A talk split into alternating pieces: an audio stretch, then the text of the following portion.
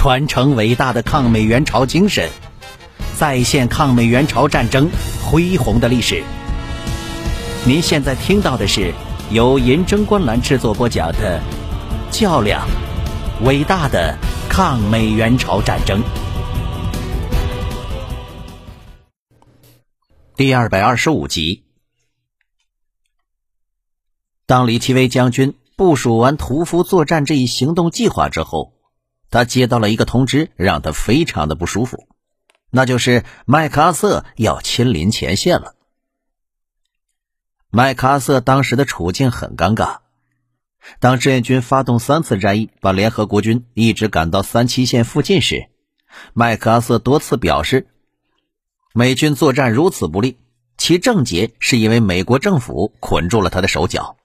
战争注定要失败了，以至于西方盟国的普遍印象是，朝鲜战争已经没有胜利的希望。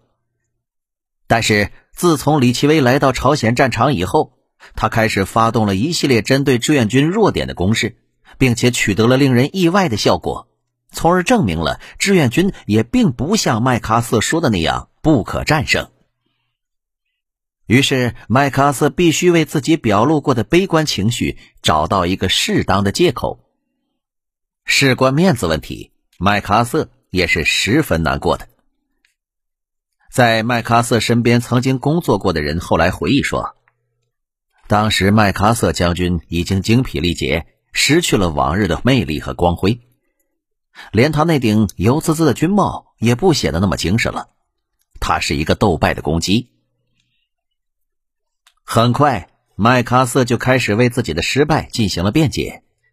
他再次提出，对于中国应该进行报复性的措施，还要鼓励蒋介石的军队在中国的东南沿海进行军事行动，封锁中国的一切海上交通。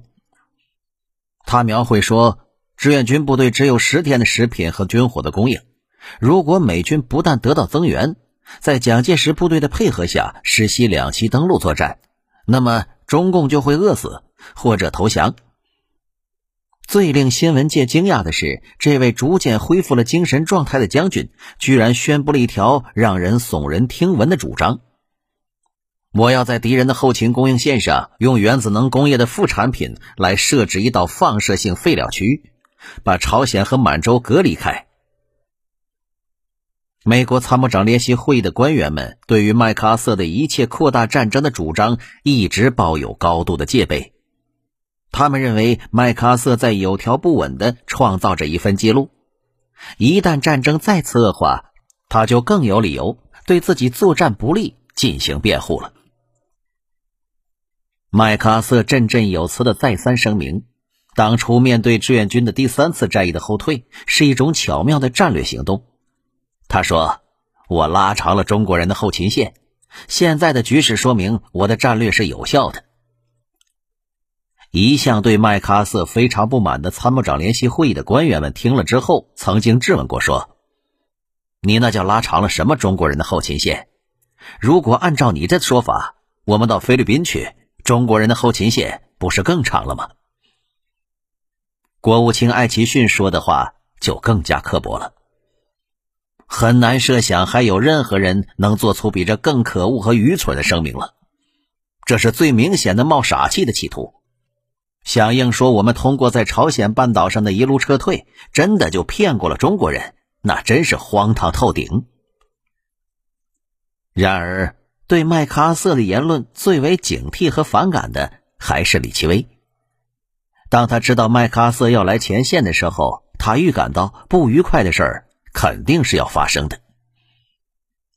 果然，麦克阿瑟一下飞机，就在成群的记者面前摆出了一种审时度势的样子，并且给记者们了一个很强的印象：是他这个远东司令官来到前线，和前线的将领们商量以后，才制定出了一个重大的战役决定。麦克阿瑟在记者们面前煞有介事的宣布：“我刚刚下达命令，恢复进攻。”与李奇微相比，麦克阿瑟好像不是一名军人，倒像是一名政客。李奇微和前线战场上的美军军官们都很清楚，屠夫作战计划和麦克阿瑟没有丝毫的关系，而且麦克阿瑟的话等于向中国方面通报了美军的进攻即将开始，这泄露了军事机密。为此，大为不满的第八集团军副参谋长霍迪斯少将故意问首席新闻检察官沃勒斯中校：“请问，如果一位将军违反了新闻发布方面的保密规定，该怎么办呢？”李奇微对总司令官努力保持自己的光辉形象的做法非常讨厌。他说：“麦克阿瑟将军向报界的谈话将危及到为他而战的人们的安全。一成不变的是，每当一次重大攻势发动之前，他总是以视察进攻部队为名，象征性的打响出发的枪声。这个举动对于部队的士气根本就没有一丁点的好处。”他的一举一动，对敌人的情报界倒是价值连城的。麦克阿瑟心情非常不错，他回到东京，但是他刚走进自己的办公室，就遭到了来自美国本土的军人家属请愿团的围攻。麦克阿瑟邀请女士们观赏日本樱花的客气话还没说完，就被女士们连珠炮般的质问给截断了。我们是来向你要儿子的。去年你曾答应过孩子们，让他们回到家里和家人们一起过圣诞节。我的丈夫正在朝鲜流血，那些黄皮肤的中国人正在像围捕猎物一样在围捕他。我可怜的 John 最怕冷了，我非常想让他回家。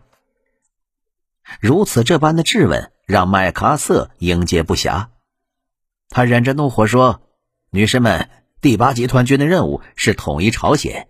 如果你们想和前线的亲属团聚，那么就请你们耐心的等待他们的服役期满。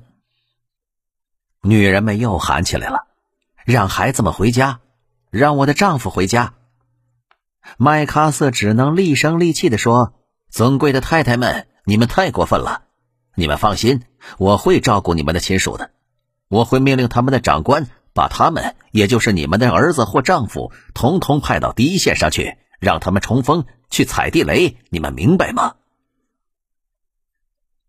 这个时候的麦克阿瑟没有了政客的圆滑，倒像一介猛夫一样，头脑简单。